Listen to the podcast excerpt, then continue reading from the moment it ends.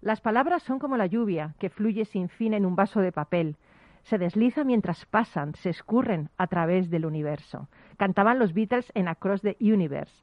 Tal día como hoy, pero de 2008, la NASA anunció que este tema de los Beatles se convertiría en la primera canción en ser enviada directamente al espacio.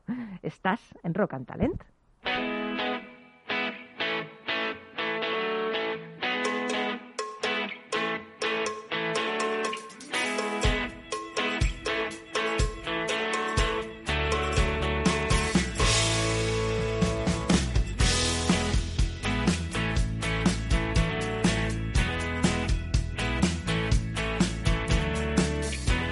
Capital Radio, Rock and Talent, con Paloma Orozco. Bienvenido, bienvenida a Rock and Talent, otro lunes más aquí contigo, con mascarillas, pero con ilusión. Sería peor estar sin mascarillas y con falta de ilusión, con lo cual estamos genial. Bueno, en septiembre de 1931, la discográfica RCA Records introdujo los primeros discos de 33 revoluciones vendidos al público. ¿Sabes cómo se llamaban? Transcripciones de programas. Tú, Emilio Alba Linero, eras muy pequeño, ¿no? Era joven, sí, el No, 31... No habías nacido. No tenía dinero para comprarlo. Tus padres tampoco. en las profundidades de la Gran Depresión, el formato fue un fracaso comercial. Yo creo que en parte porque el nuevo equipo de reproducción que requería era bastante caro, ¿no? Bueno, pues tal día como hoy, pero de 1949, RCA introdujo el disco de 7 pulgadas, 45 revoluciones, que yo ese sí le he vivido. Aunque parezca mentira, ahora es cuando tienes que decir, sí, de verdad, no lo pareces. Siempre me callo, dejo aquí un silencio, pero no dice nadie nada. Bueno, el invento de los singles hace que aparezcan las, las gramolas debido al tamaño de los discos. Tú lo llamarías, Emilio, Hugh Box, ¿no? Yo no, no- ¿No? creo que no lo he llamado nunca. ¿No? Bueno, eh, estás, Claro. estás fatal hoy, ¿eh? Me estás, me estás, me estás enfadando. Si te soy sincero. Madre mía. Bueno, pues lo que no sé si sabéis es que al principio de lo- a los 45 estas revoluciones eran de diferentes colores los vinilos. Ay, mira, nuestro invitado Adolfo dice que sí. Adolfo, tú sí lo has vivido, menos mal. Bueno, Alguien de mi no generación. No en el 47, pero Joder, sí lo he vivido un poquito más tarde. Bueno, pues eran de diferentes colores según el género musical. Música pop ordinaria era eh, negro, vinilo negro. Musicales de Broadway y óperas en azul medianoche, no azul solo, azul medianoche. Y música country y polka, vinilo verde. Bueno, pues esta gama de colores complicó el proceso de producción y al final todos negros. Dice, ¿para qué vamos a estar aquí con los colores? En 1955, RCA compró el contrato discográfico de Elvis Presley de Sound Records por la astronómica suma de entonces de 35 mil dólares. Bueno, pues Presley se convirtió en el artista más vendido de RCA. Su primer disco de oro eh, fue Heartbreak Hotel, Hotel, grabado en enero de 1956. Bueno, pues yo os quería contar que el 1 de febrero, igual que hoy, pero de 1964, eh, los Beatles eh, escalan en solo tres semanas al número uno de la lista americana de singles con su primer single en los Estados Unidos, I Want to Hold Your Hand, en la lista de Billboard Hot 100. Bueno, pues están siete semanas en lo más alto de la lista y la canción, lo, más importante es que da mm, así como el pistoletazo de salida para lo que fue la Beatlemania, ¿no? Bueno, pues hoy en Rock and Talent, menos mal que nuestros invitados han venido a hablar de talento y no de rock, porque seguro que de rock no sabéis mucho, ¿no? ¿O qué? Bueno, esa canción sí. ¿no? Esa- a Esa- ver, esa- ¿te atreves a sí. cantarla? I wanna hold your hand. I wanna hold your hand. Ah, ¿ya nos hemos parado? Que sí. Pues nos queda mucho para la pausa de 27, ¿eh? Pero si seguimos cantando, no sé si nos vamos a quedar No, solos deja, para la deja, pausa deja, de 27. deja que ahora, deja que ahora hace sol. Bueno, pues hoy vamos a hablar con Emilio Albalinero de Focus CTO. Yo siempre digo CTO en vez de Director Business Analytics. Analytics, ¿no? Mejor Director CTO, ¿no? técnico de Sí, toda la director vida. técnico de toda la vida, vale. Bueno, hoy vas a hablar de algo increíble, nuevas interfaces humano-máquina, accesibilidad de, para, para llegar a, a conectar con las máquinas. Sí, vamos a intentar tocar muy superficialmente cómo estas interacciones, que además ahora en tiempos de pandemia, ¿no? Con, con la red y con el mundo cibernético en general, pues no todo el mundo lo puede hacer de la forma en la que se piensa en la mayoría de aplicaciones, ¿no? No, no todo Sí. el mundo está preparado por... Pero ¿por qué me miras a mí cuando dices por edad, por- por- Claro, hay que ver cómo... Claro, que dice, no todo el mundo está preparado y va y me mira, vale, di bien, yo no estoy preparada, quiero quedarme para escuchar esto. Pues exactamente, pues estaba motivando el interés. Entonces vamos Bien, a tocar al bien. qué esfuerzos se están haciendo para, Eso, eso, para poder ampliar, ¿no? Me interesa. Oye, y lo que estoy aprendiendo yo en la sección esta de Focus de inteligencia artificial, si es que ya tengo hasta ideas para escribir un libro y todo. Cada, cada espacio escribiría un libro diferente de lo que hablas, Emilio. Pues por lo menos el prólogo, ¿no? Nos lo dejas. Desde luego, doctor, doctor, doctor, doctor Alba Linero. Bueno, luego tenemos a Adolfo Ramírez. Bueno, eh, Adolfo Ramírez es otro crack de la transformación digital que ha escrito hasta un libro. ¿Cómo se llama el libro? Digitalización o desaparece. Bueno, el título no es muy original, ¿eh? Bueno, era- no, no, perdona, Paloma. Era original cuando salió, pues lleva tres ¿Cuándo? años y medio. Sí, ostras, no, era, broma, no. Qué bien, ¿no? Claro. Y entonces, Ahora ya es menos original. y estás ayudando a la gente a, Sí, a la todo este proceso, es, ¿no? es la idea de compartir un poco experiencias y bueno. ideas para, para sensibilizar la importancia de la digitalización y un poco en la línea decía Emilio, ¿no? Considerar la tecnología como una amiga, ¿no? Como una aliada bueno. para progresar, ¿no?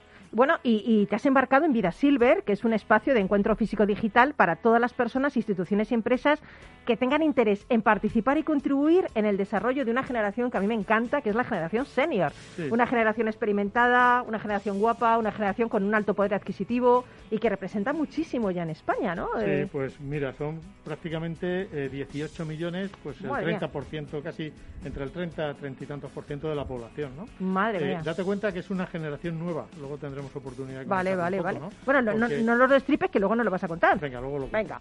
Y luego tenemos a César Espinel, jo, César, que te echábamos de menos, hacía un montón que no te veíamos, Sí, estabas por ahí con mucho tus tiempo. exámenes, tus cursos, tus cosas, inspirando al universo y no nos hacías caso.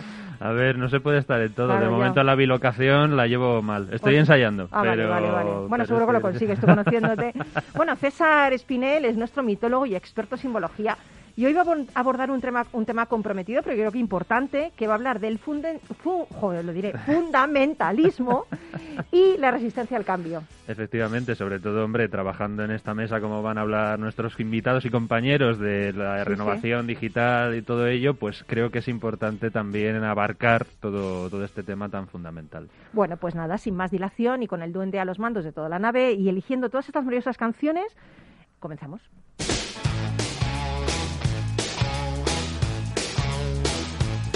Well, I got the gal with the record machine when it comes to rocking. She's a queen.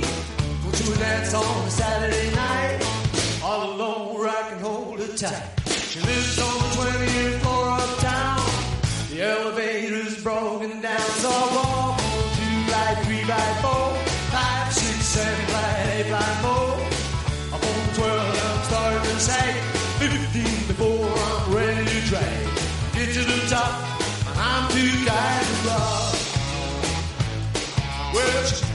your phone.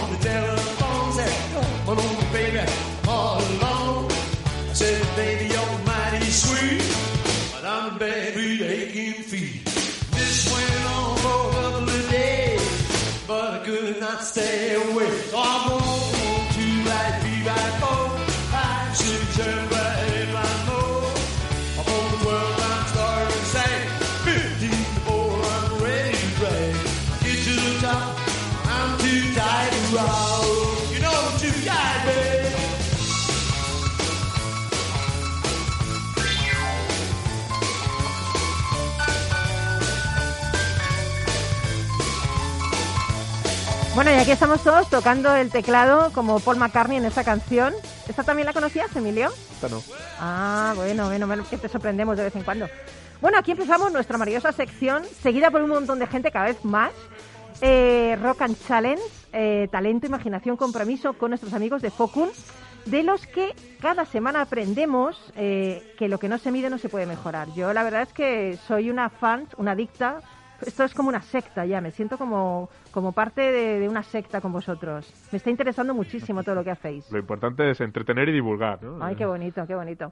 Sí, porque no es fácil, ¿eh? No es fácil con conceptos a lo mejor que para el resto de la gente no son tan mm, tan sencillos, hacerlo sencillo para entenderlo, ¿no? Es, hacéis un gran reto, la verdad, y lo conseguís, ¿eh? Como siempre es dejar de hablar de inteligencia artificial o palabras que suenan casi casi agresivas o Sí, insondables y ver aplicaciones concretas en las que la tecnología pues se está llevando a cabo con proyectos reales en, en muchas partes de, de la vida, ¿no? Muchos sectores. Y, Bueno, ayer aprendí una cosa. a ver, Ayer aprendí lo que es HMI. la, H- la interfaz. Sí, las siglas de Human Machine Interface y, y que se refieren a un panel que permite a un usuario comunicarse con una máquina, ¿no? Software o sistema. Eh, háblame de esas nuevas interfaces eh, de humano-máquina. Pues permíteme que ¿Qué es empiece, eh, em- permíteme que empiece con una anécdota, Paloma, porque Ah, es algo sí. que ha pasado. Ay, me encanta, una eh, en los, eh, para, para ilustrar un poco cuáles Sí, son las dificultades a las que como sociedad nos enfrentamos, ¿no? En, en- en mi entorno, bueno, no, no necesariamente cercano, pero eh, a- alguien eh, recibió como regalo de Reyes una televisión. En, en- en este, este enero, ¿no? Entonces las televisiones ahora ya sabéis que muchas son Smart TV tienen sistema operativo, te permiten conectar No, a que no hay quien las internet. entienda, vamos. Estas personas, que por cierto, pues eh, tienen más o menos se- 70 años, recibió el regalo que era una, una, no, no, porque vas a hablar de por- esa ¿Pero generación. por qué has hablado? Es que Esa- dicho Es que 70 como, mira, años. Es digo, que me he quedado, dice, qué mal- 70 años y vais a señalar a Adolfo. Digo, pero perdóname. No, yo he pensado, Adolfo, qué mal me he levantado hoy. ¿no? He señalado, he señalado a Adolfo porque ahora Qué mala hablaremos, cara tienes, Adolfo. hablaremos de los retos de esa generación, entiendo, ¿no? Pre- Precisamente. Ah, No se está muy fino. Emilio, perdóname. Estáis todos contra mi César, ahora luego me apoya de alguna forma. Y, y realmente le, le- pues le supuso un disgusto muy grande, ¿no? Por simplemente el ver la caja, el miedo que, que podía tener a que eh, no era una televisión como todas las que había manejado eh, prácticamente hasta ese momento, ¿no? Con el botón, aunque, aunque sea sentado de pie.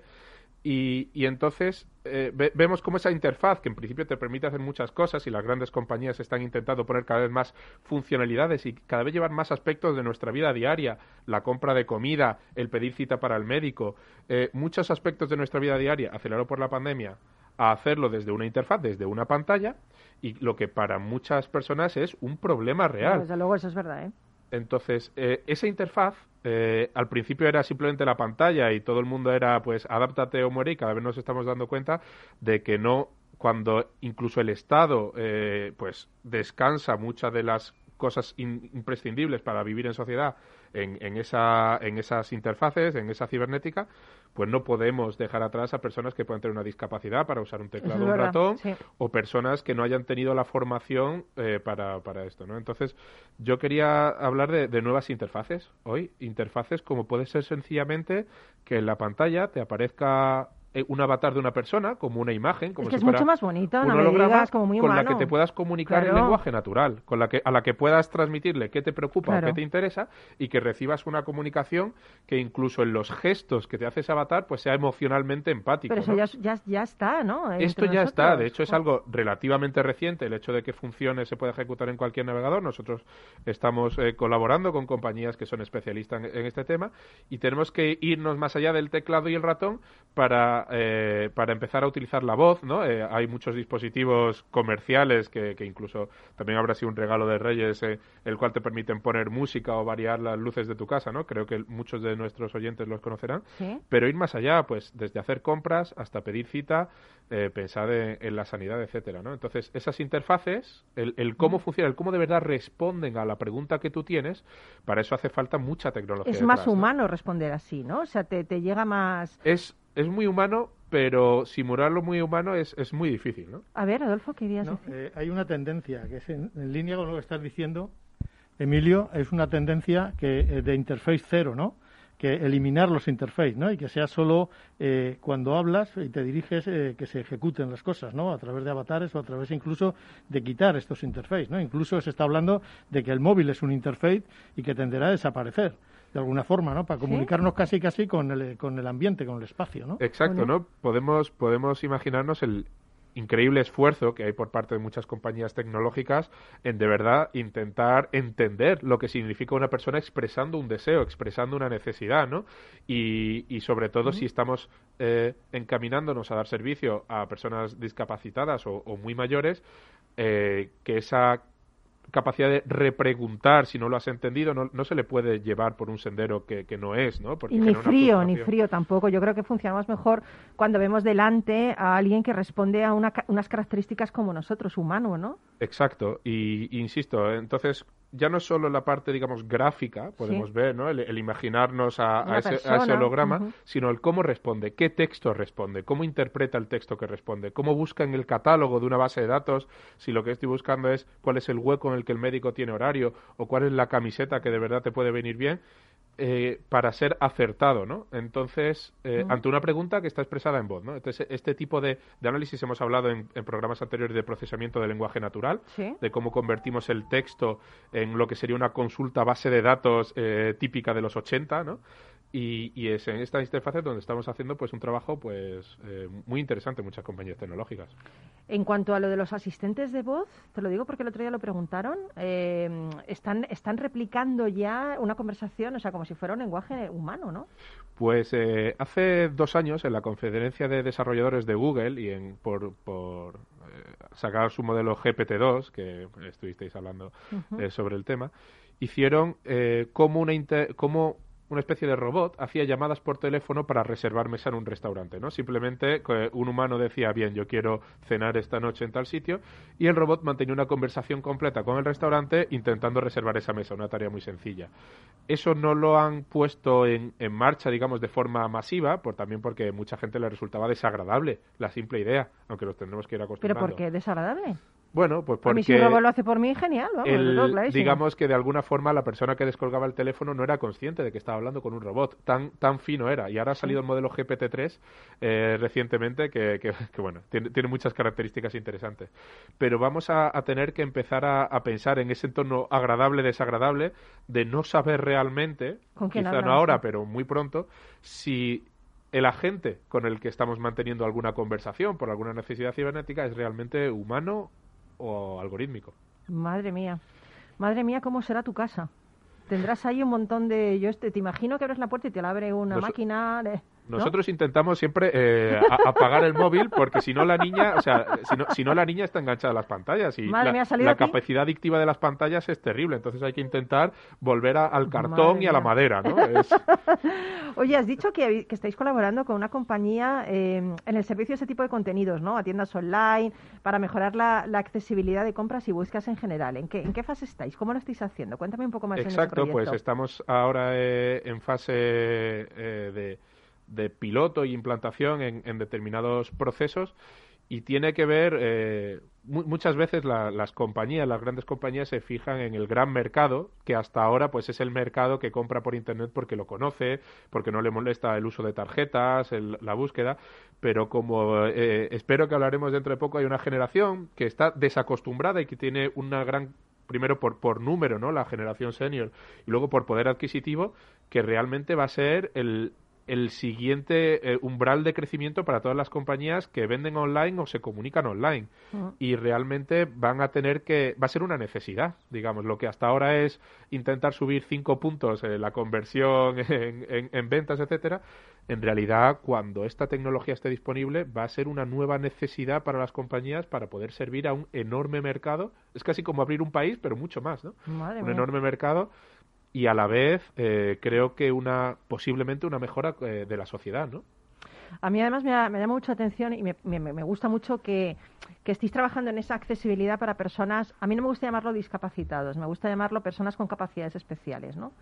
Eh, porque yo sí soy una persona con capacidad especial que no conozco demasiado la tecnología. Entonces, eh, no me refiero a ese tipo de personas, ¿no? Que no conocemos, sino personas que realmente no pueden acceder porque, porque físicamente o de forma motriz o psicológicamente eh, no, no, no pueden acceder fácil, ¿no? Entonces, esto es, esto es bonito para, para que todo el mundo, porque fíjate, me estoy recordando ahora mismo a Stephen Hawking. Eh, Stephen Hawking, con todo lo, lo- cómo era, el- el- la mente que tenía, si no hubiera tenido algo adaptado que hubiera podido llegar a su voz, aunque fuera una voz un poco más metálica, nunca hubiéramos podido avanzar mucho más. Y Stephen Hawking, por el tipo de enfermedad que es rara la supervivencia que tuvo y también por las capacidades económicas y accesos que Sí. tenía, es un caso muy particular. Pero nos podemos imaginar en la gran cantidad de gente que no puede o es Sí. muy ineficiente eh, utilizando un teclado y un ratón, que no dejan de ser unos sí, periféricos sí, sí. pues muy específicos, sea por, por visión, sea por eh, temblor. se- Hay, hay muchos motivos para no usar correctamente un teclado o ser muy lento haciéndolo y que sea una experiencia muy desagradable, ¿no? Y sin embargo son personas que siempre han podido ir al centro de salud y han podido hacer una tienda, han podido hacer un- un- una cola en correos, pero que incluso la situación actual y posiblemente quizá una tendencia del mundo es que le obligan a hacer gran parte de su comportamiento de forma online, porque es que ya no está disponible de forma presencial. Y entonces el, el trabajo en estas interfaces, en capturar la voz, en capturar el estado de ánimo, que también es, Mm. es- es un tema de análisis de audio y clasificación, y el intentar saber a qué contenido de verdad necesita y cómo se le sirve, es decir, intentar ver qué necesita de todo lo que hay en mi base de datos y cómo expreso eh, que esto está disponible o no disponible en mi base de datos, pues ahí hay mucho estudio de procesamiento del lenguaje natural que, bueno, eh, espero que avance mucho en los próximos años, pero poquitos. Pero quizá, Emilio, a partir de lo que hemos vivido esta pandemia, del confinamiento, que hemos tenido que estar más recluidos en casa, hemos tenido que utilizar más todo el tema de la tecnología, eh, ¿esto ha sido un impulso también para, para lo que estás diciendo, para crear esas nuevas interfaces, para crear, ¿no? Yo, yo quiero pensar que de alguna forma la tecnología para hacerlo eh, estaba y sigue progresando, pero cada vez más las, las compañías, que son las que tienen la capacidad de invertir realmente y que van a ir por delante, por ejemplo, muchas veces del Estado público en, todas estas cosas, se dan cuenta de que hay un, un mercado, una generación, un cliente al que si no no van a poder llegar. No acceden. Eh, porque antes lo servían de otra forma y, y ese mix offline-online de alguna forma era parte de, de su estrategia comercial y ahora cada vez más todo tiene que ser amigable desde ir a una tienda y encontrarte con una pantalla hasta que alguien se meta en tu página web y sea muy fácil eh, expresar cómo, qué contenido quieres y yo creo que esto sí que es lo que va a acelerar la, Mm. la comprensión de las empresas a la hora de invertir. Y mm, háblame del futuro. En cinco años, cinco, diez años, ¿cómo, ¿cómo estará todo esto de las interfaces? Pues a mí me, me gustaría pensar eh, que vamos a renunciar al teclado, que vamos a renunciar a, Pues a gran mejor, parte ¿eh? de los Yo- yo- periféricos. Yo, creo que mejor renunciar al teclado, porque hay un montón de enfermedades también de teclear. Sí, tanto de- en el móvil, Claro. que tiene su, su Sí, propia sí, forma, sí. Y, y con esto no me refiero a los infames eh, audios de WhatsApp, eh, que, que- mucho, pero, pero simplemente a la hora de navegar por, por la web, de intentar comprar algo en, en una web, de intentar comunicarlos con la administración y, y de verdad pongo el foco aquí porque posiblemente la administración sea uno de los grandes eh, eh, Retos, entes, ¿no? retos, Retos. Que no puede dejar a nadie atrás. Igual que las compañías muchas veces pues pueden tomar la Mm. decisión estratégica de dejar un mercado atrás, la administración no debe. Claro. Y, y esto también es una oportunidad para que la administración impulse una tecnología que está naciendo, ¿no? Y, y yo creo que vamos a, a renunciar al teclado, a volver a hacer un énfasis en la tecnología de las emociones, en Mm. detectarlas y en expresarlas por Qué parte bonito. de la máquina. Mm. Y bueno, eh, esto puede ser cómodo, incómodo, preocupante, un poco, un poco siniestro cómo expresa emociones la máquina, pero realmente eh, yo creo que es el gran reto de, de esta década para, para las, los nuevos dispositivos. Pero siniestro tampoco, ¿no? Hay gente que opina de todo. Hay, hay- No, hay gente a a la ver, que no le gusta, Si no te has leído las tres leyes de Isaac Asimov, no pasa nada, ¿no? De los robots, ¿no? pero todavía no tenemos cerebros positrónicos. Lo que sí tenemos es, es otro tipo de chip. bueno, pues con ese chip nos vamos a ir a Publi y tú no te vayas, que, que esto cada vez se pone, que esto cada vez se pone mejor. Venga, nos vemos después de, nos oímos después de la Publi. Hasta ahora.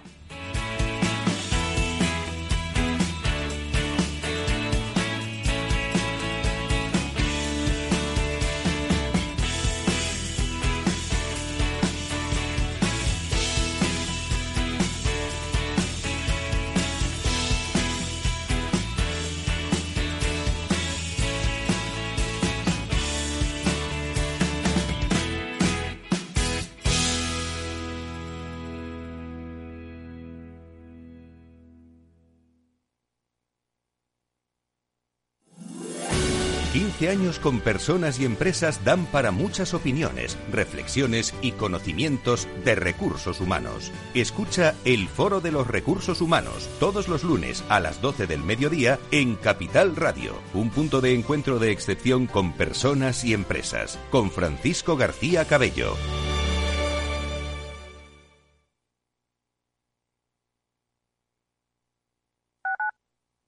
Capital Radio Madrid 105.7 Si te gusta la cocina gallega de siempre, en el Mesón Gallego 1 y el Mesón Gallego 2 encontrarás los mejores pescados y mariscos de las costas junto a recetas de la Galicia interior, además de las carnes de Sanabria y los mejores embutidos de Zamora y nuestra terraza. Te esperamos en la calle Muller 35, teléfono 91 579 3623 y en la Plaza de la Remonta 13, teléfono 91 579 0769. Una recomendación del programa gastronómico Mesa y Descanso. Gráficas Naciones. Más de 50 años de experiencia en el sector de las artes gráficas. Apostamos por la última tecnología tanto en impresión offset como en digital y gran formato. Realizamos todo tipo de impresión. Tarjetas de visita, folletos, libros, vinilos, decoración y montaje de stands. Más información en el 91 629 2145 o en gráficasnaciones.es.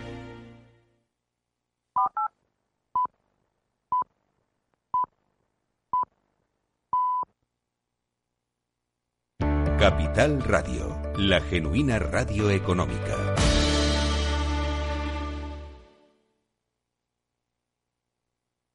Rock and Talent con Paloma Orozco.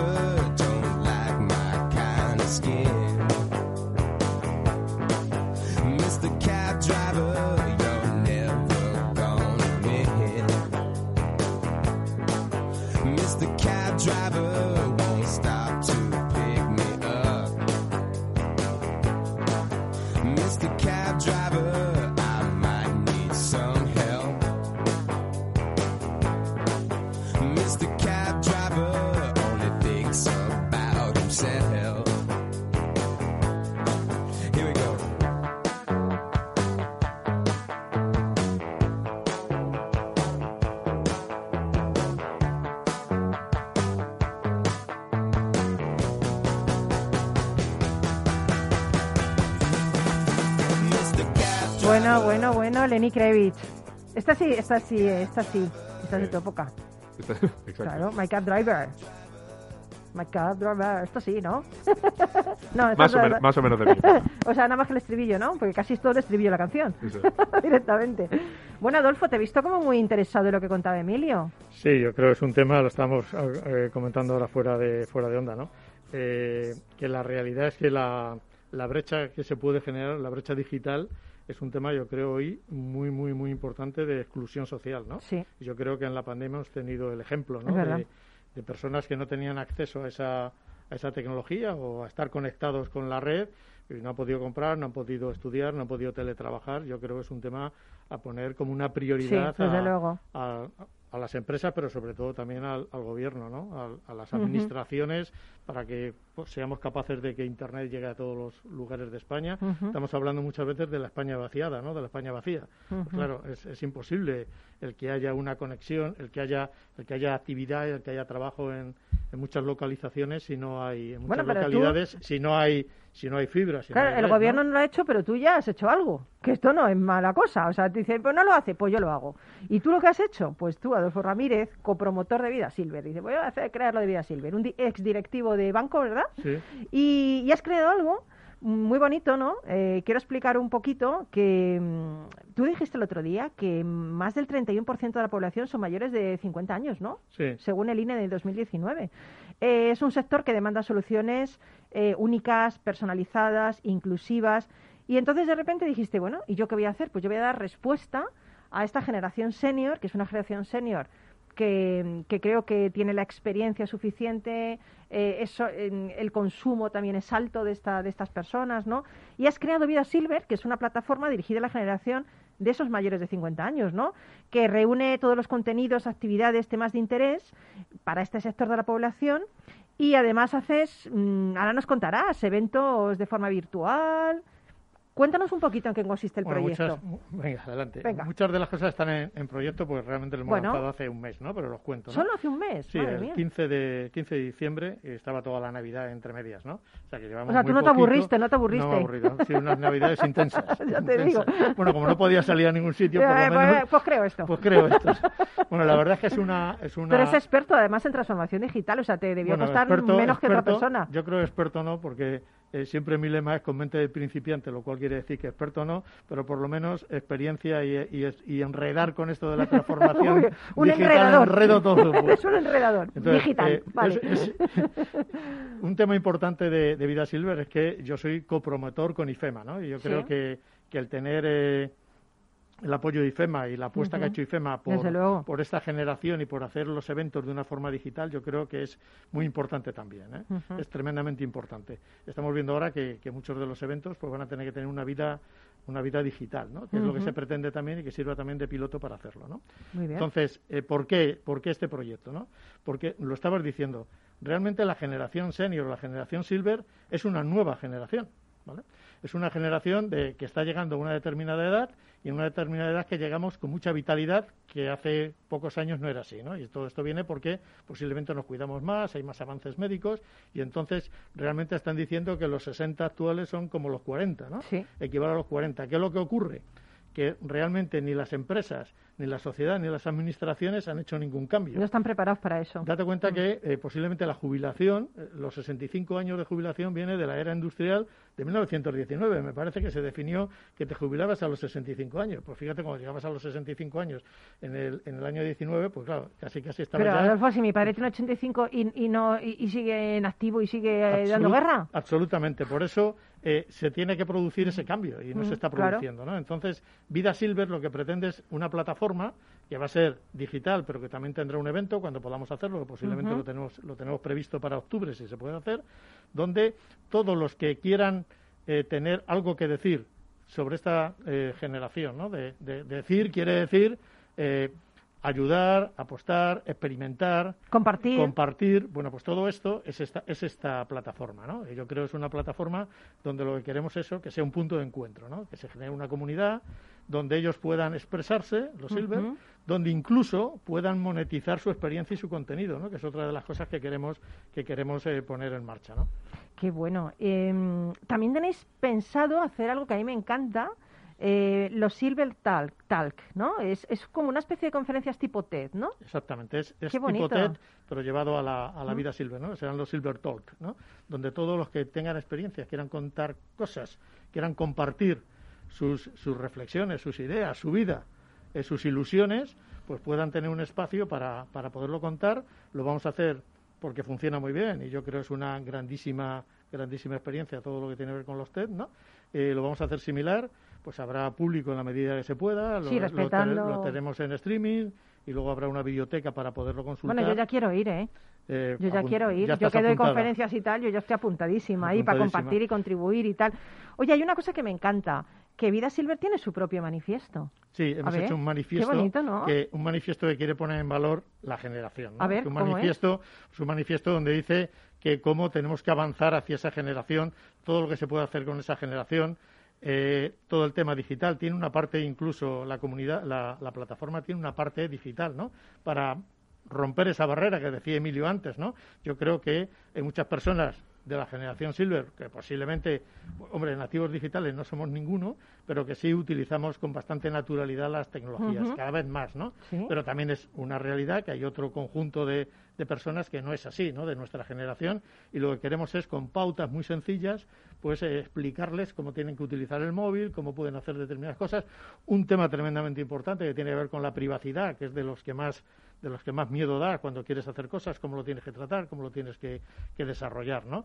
Eh, y el manifiesto en sí eh, queremos que lo vayan firmando cada vez más personas eh, y lo que quiere poner en valor es eso, la generación Silver, que haya una alerta también para las administraciones, para que vayan cambiando cosas, para las empresas, en todo el tema de lo que tiene que ver de prescindir de una generación, como se está prescindiendo en muchas empresas, jubilando y retirando a personas con Mm. 50 años, 52 años. Qué tremendo, eso me parece, vamos. Una tremenda experiencia y un conocimiento y unos fundamentos. que ¿no? pueden ser mentores, que pueden ayudar, Totalmente. que pueden Bueno, ese pueden- talento. Y pueden poner en, valor Hombre. todo lo que saben y ocupar Hombre. los puestos directivos que Por que supuesto, ahí en que el Consejo de. Administración y... Totalmente. Yo creo que ahí hay un hay un una especie de gap en las en las Sí, organizaciones sí. porque creo que un reto que tienen y que deberían de abordar es todo lo que tiene que ver con las multigeneraciones, ¿no? Yo creo que Sí. las empresas de éxito hoy son las empresas que son capaces de fusionar las distintas generaciones, De integrar, sí, las señor. distintas las distintas experiencias, ¿no? Pues por un lado tendrás muchísimo más conocimiento y Millennial, por otro lado senior, por otro lado, claro. Es que eso es ¿no que riqueza, eso- el que efecto eso es riqueza, ¿no? eh, hibridar, claro, Eso, me eso es encanta lo que es, ¿no? Ser inclusivo y Exacto. tal, ¿no? Bueno, pues yo creo que todo eso,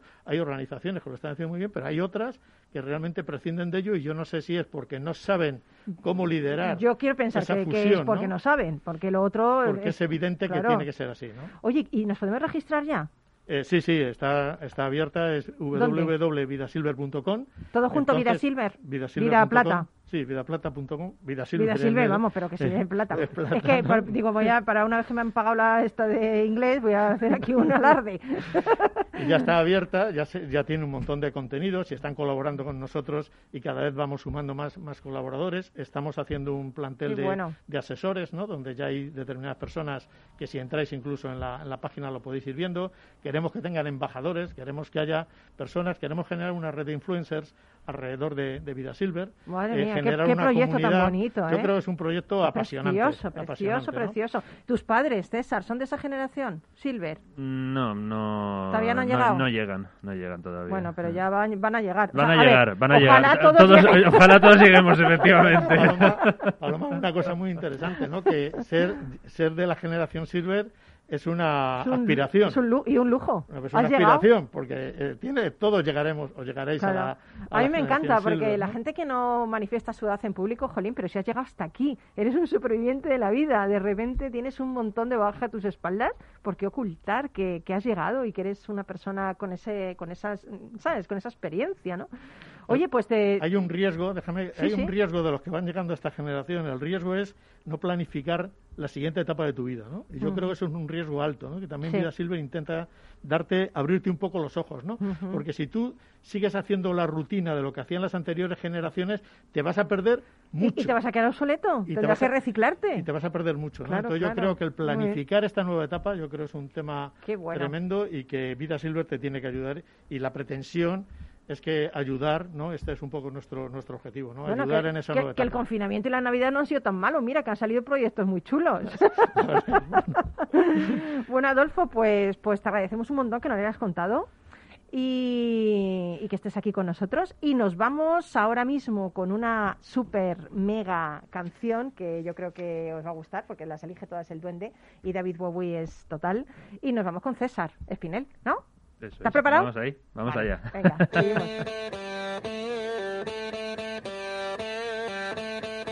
Rock and Talent. Capital Radio.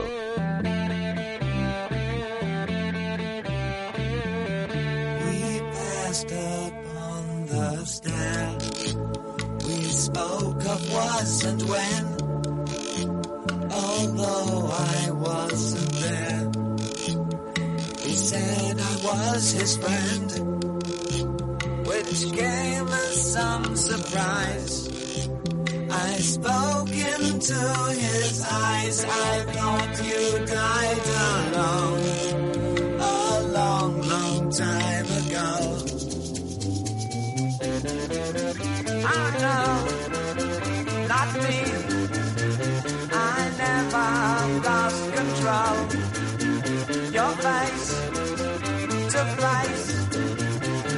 the man who sold the world.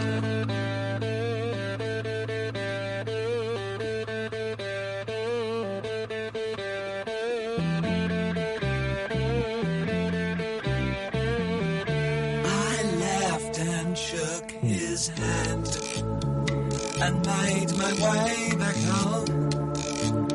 I searched for form and land. For years and years I roamed. I gazed a gazeless stare at all the millions here. We must have died alone a long, long time ago. Who knows? Not me. We never lost control. Your face to face with the man Eh, David Bowie, el hombre que vendió el mundo, nos vamos a César Spinel, el mitólogo, simbólogo Pagamos mucho el nivel, ¿eh?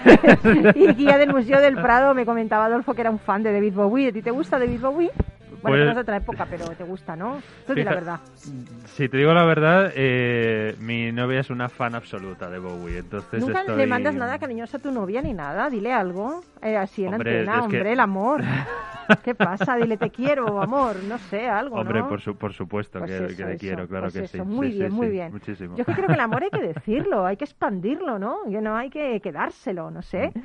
Bueno, y vamos a hablar de un tema, fundamentalismo y la resistencia a los cambios. Este tema me interesa, ¿eh? Sí, sí, sí. Es muy, es muy interesante, es verdad, es polémico, es profundo y tiene que ver con lo que ha mencionado Emilio del, del miedo, de la resistencia según qué cambios.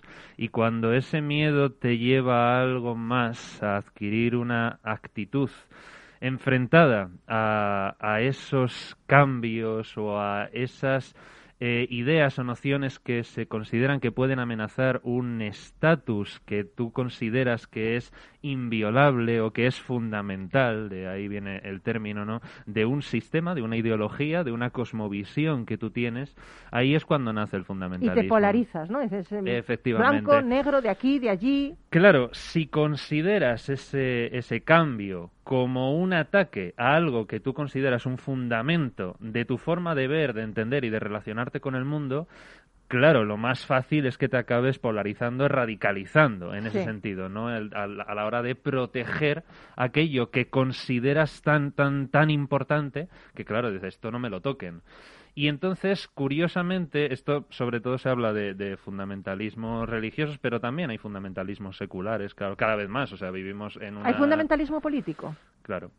Claro, ya decía yo. digo, Claro, claro que sí. O sea, es verdad que el fundamentalismo nace en, en un contexto religioso, nace a principios del siglo XX, después de la Primera Guerra Mundial, cuando, se, cuando toda la sociedad mundial en general se da cuenta de que los grandes ideales y los grandes valores, tanto de la Ilustración, encumbrada la diosa razón, ¿no? como eh, todos los prodigios y avances técnicos y tecnológicos que ha provocado la segunda revolución industrial, han fracasado catastróficamente, porque nos han llevado a la mayor mm, catástrofe eh, de guerra bélica de la historia de la humanidad. Y entonces, claro, en un momento en el que se consideraba, sobre todo a partir del 18, el 19, que la culpa de que nos estuviéramos matando unos a otros, enfrentando unos a otros, era la cuestión religiosa, en el siglo XX, a principios, se dan cuenta de que no es así de que mm, lo secular, lo político, lo económico, siempre lleva también a esas actitudes y, por supuesto, también desencadena guerra y violencia. Y entonces el primer movimiento fundamentalista aparece en Estados Unidos, en los años 20 del siglo pasado, precisamente después de la Primera Guerra Mundial, como respuesta precisamente a un sentimiento en el que los grandes valores que habían construido la sociedad hasta ese momento se están desplomando. Entonces, eso es el campo de cultivo para cualquier tipo de fundamentalismo, ya sea religioso, ya sea secular. La idea de que toda sociedad está construida sobre una serie de ideales y esos ideales, de repente, por, la, por el contexto histórico que se vive, Se vienen abajo. se vienen abajo. Que esto mm, lo estamos viendo ahora mismo. O sea, la crisis del coronavirus, la pandemia, Sí. ya las crisis económicas desde 2008, todo ello está empezando a amenazar el, el status quo en el que hemos ido desarrollándonos y en el que hemos crecido ¿Y hasta esto es ahora. peligroso a nivel ideológico todo lo que nos está pasando ahora? Efectivamente, el sistema ideológico, todas las personas tenemos un sistema ideológico, aunque luego se pueda Sí, criticar que son nuestras mucho. creencias, eso es una estructura, Eh, ¿no? Efectivamente, o sea, normalmente se suele asociar sistema ideológico como, ah, me intentan vender esto, me intentan vender lo otro y no, yo soy un espíritu libre. Pero hasta Mm. un espíritu libre tiene un sistema ideológico o un... Sí, es un- tu, andamiaje, ¿no? Como dijimos, tu andamiaje de tu personalidad, lo que crees que es bonito, es un bueno, malo. conjunto de claro. valores, de ideas, de impresiones, tu forma de ver el mundo, tu forma de Entonces ya el simple hecho de decir, no, yo no soy ni de derecha ni de izquierda, yo soy de centro, pues eso ya también es un sistema ideológico. Yo cojo ideas de uno y cojo ideas de otro, eso también es un sistema ideológico. Entonces, cuando todo ese sistema ideológico se ve amenazado, la respuesta suele ser siempre la polarización y el fundamentalismo, que puede ser también de muchos tipos, lógicamente, o sea, no tiene por qué, porque tenemos a pensar que todo tiene que ser violento, ¿no? Y no necesariamente, pero sí puede, por ejemplo, plasmarse en una cerrazón. ¿No? Precisamente también como decía Emilio, o sea, si, si tú ves algún eh, elemento que te resulta extraño porque, por lo nuevo, porque esa es la definición del, del fundamentalismo, ¿no? O sea, es una actitud de rechazo Ante el nuevo. cambio y ante lo nuevo que amenaza un sistema ideológico predeterminado, que pueda cambiar algo. Entonces es el miedo del cambio. Pero, por ejemplo, en el tema de, las nuevas tecnologías, cuando la gente dice, esto es horrible, yo soy, me quedé cuando no sé qué, en la Edad Media, tal. O sea, esto también es un fundamentalismo, porque no estás avanzando con el tiempo, no estás revisando tus creencias y diciendo, puedo aprender algo de aquello, ¿no? Claro, y si consideras que efectivamente eh, todo lo que tú has estado aprendiendo y todo lo que tú has vivido hasta ahora, si no eres capaz de no aceptar a lo mejor todo el cambio de golpe sin, sin sentido crítico, que eso Claro. también es importante, pero sí tener el discernimiento suficiente y el criterio suficiente para separar el grano de la paja y considerar qué puede ayudarte a mejorar la vida y qué no, porque a lo mejor no todo es para todo el mundo, Claro. pero desde luego si hay una pretensión de mejora social, que al final de eso se trata, de que somos, todos no es a mí mi corazoncito, lo que me toca a mí o lo que no, sino que es una propuesta global, colectiva, de comunidad, de sociedad, que eso es urgente que lo recuperemos, ¿no? Porque cada vez estamos siendo más individualistas, que esto no se ha visto nunca en la historia Sí, de la sí, humanidad. sí, es verdad, es verdad, ¿eh? O sea, lo importante era el colectivo, la comunidad, el grupo, y ahora no, ahora es, no, esto Pero para ¿y por mí. qué, César? A mí eso me da tanta pena. O sea, es verdad que nos hemos vuelto más insolidarios ahora con esta pandemia, de verdad lo veo, ¿eh? Sí, pero es que yo creo que es por eso, o sea, Pero ¿por qué tiramos tanto a lo nuestro cuando hay que tirar a lo de todos, que es lo nuestro también? Porque la sociedad posmoderna se ha construido sobre estos pilares que abogan por el individuo. Ya no te diría hasta por el núcleo del individuo, que es lo que yo me esperaría. Decir, oye, pues yo y los míos, ¿no? Sí, que sí, sí, que es lo que se decía antes, ¿no? De yo y los míos, que está, ya está mal, pero por lo menos. Pero es que yo he visto ya actitudes egoístas hasta con la propia familia. Sí, sí, sí, sí. Es decir, no, yo no- ni pienso en mis padres, ni en mis abuelos, ni en mis tíos, ni en nadie. Me da O igual sea, todo, el a mí, a mí nadie me va a quitar las vacaciones, Sí, ¿no? y entonces tremendo. me da igual. Entonces, claro, si se apuesta por eso, porque lo que importa es el individuo, el ser individual, claro, tienes el riesgo precisamente de, en- de encumbrar esa idea del Pues individuo. totalmente, Y entonces totalmente. el ser colectivo mm, se queda desvanecido. Y sobre todo creer que tú tienes eh, la verdad absoluta de todo cuando es una parte de tu verdad, ni siquiera de la verdad general, ¿no? Esto es lo bueno para mí, lo demás me da exactamente igual, las opiniones ajenas me dan igual, me da exactamente lo mismo, yo me divierto, hago lo que me da la gana y los demás lo siento mucho porque esta es mi forma de ser, ¿no? Es un poco fundamentalista también. Sí, es fundamentalista por lo egoísta Claro, y, y po- y- y polarizado. por la falta de solidaridad y polarizado también, claro, porque en el momento en el que tampoco se desarrolla un pensamiento crítico, tampoco Claro. se educa en el análisis, pues claro, se reducen tanto las formas, se simplifican tanto las formas que hace facilísimo la polarización, Claro. porque, res- porque resulta una respuesta a una realidad que es co- muy compleja. Claro, estamos ahora mismo en una época de incertidumbre, nadie sabe lo que va a pasar. Y bueno, es que esto no se lo esperaba nadie, No, y no, entonces no, nos ha pillado a todos en paños menores. Y entonces, claro, de repente, en ese momento en el que las grandes certezas del mundo se desploman, pues lo, la respuesta Nos fundamentalista es simplificar todo A lo fácil. y entonces ya pues empezamos a buscar culpables, empezamos a buscar ya, mm, bueno, no por no hablar de las teorías de la conspiración, ¿no? Entonces, que claro, esto no había pasado nunca. Y así encontramos en tantos eh, Y tantas fake periódicos y news, ¿no? Tantas fake news, tantos bulos, para justificar un poco todo Claro, esto que no entendemos. Claro, tan- tantos periodistas, tantos filósofos que no hablan de otra cosa en sus escritos, porque están alucinando, y es lógico que alucinen, porque dicen, ¿cómo puede ser esto? Pues eh, una de las respuestas es esta, que como no hay, primero, un interés innato por conocer la realidad que siempre es compleja, esos, esa realidad tan compleja que nos atañe in- en- innegablemente, la simplificamos para intentar entenderla, pues claro, la simplificación, si yo la simplifico a lo blanco y tú lo simplificas a lo negro, Pues nada. pues la polaridad está servida y el fundamentalismo también. ¿Vivimos en una sociedad polarizada ahora mismo, fundamentalista? Yo diría que sí, yo Sí. diría que sí. Por- precisamente por todo esto que estamos comentando. Primero, por la falta de sentido crítico y por la individualización tan salvaje que ha supuesto la época posmoderna.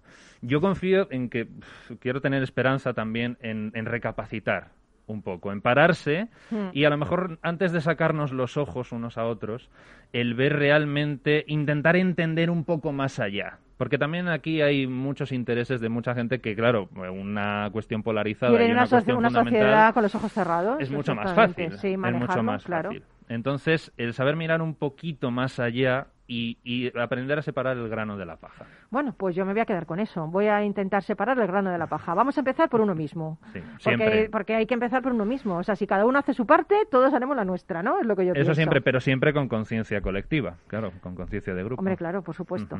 Bueno, pues nada, me, me ha encantado, César, me ha encantado, que te echaba de menos ya estas, Sí, estas también. disertaciones y, y todo lo que aprendo, es que aprendo, aprendo un montón con Emilio, con, a- con Adolfo y con César, ¿eh?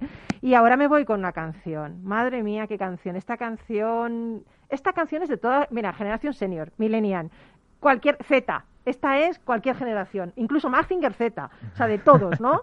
Alan Parson Project. O sea, es que esto, esto, esto es mucho. Y quiero hablaros de una flor que no sé si la conocéis, que se llama la flor udumbara.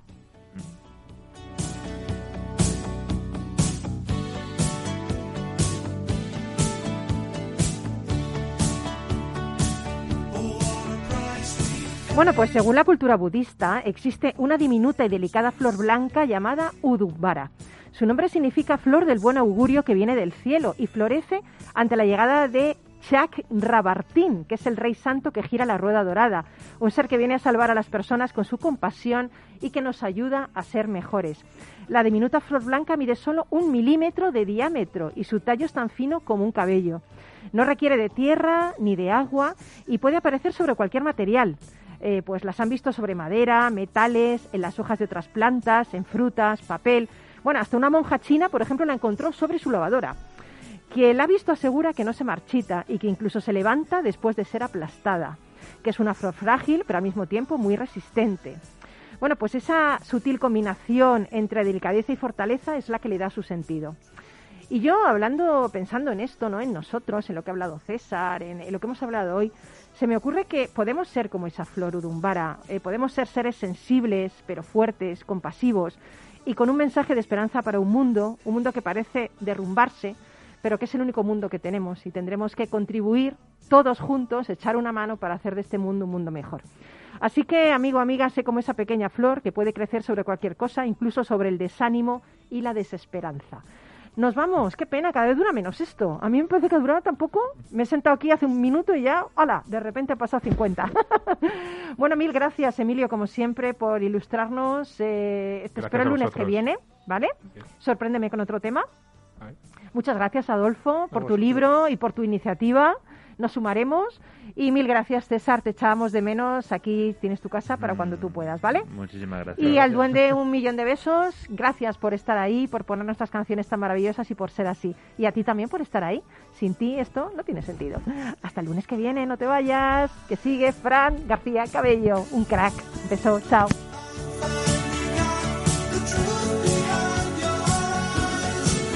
Rock and Talent, un programa para ti, para compartir, para sentir, con Paloma Orozco.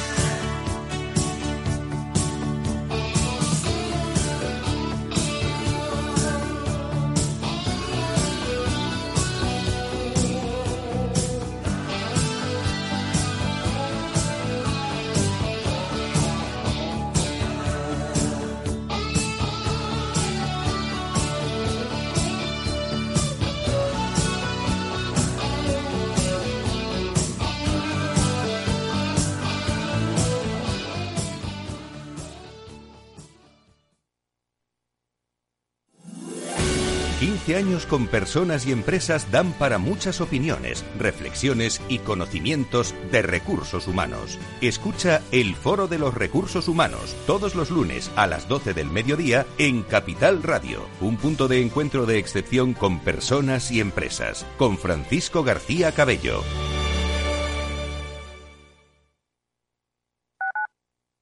Tu radio en Madrid 105.7, Capital Radio. Memorízalo en tu coche. Disfruta de la mejor cocina gallega en Montes de Galicia. Todo un clásico moderno en el barrio de Salamanca. Disfruta de la variada dieta atlántica, de las mejores carnes y pescados tratados con respeto y transparencia y regados con una de las mejores bodegas de la zona. En grupo, en familia o en pareja, Montes de Galicia te ofrece el espacio perfecto en cada ocasión. Esto te estás perdiendo si no escuchas a Luis Vicente Muñoz en Capital, La Bolsa y la Vida. La economía española eh, sorprende, sorprende siempre para, para, para bien. en los momentos más, más difíciles. Este, este es un momento de una extrema complejidad. Eh, lo que les diría es, eh, tenemos una economía que es competitiva gracias a las reformas que se hicieron en su momento. Yo creo, estoy convencido que la economía española pues eh, se votará y volverá a generar empleo con intensidad y volveremos a crecer por encima de la media.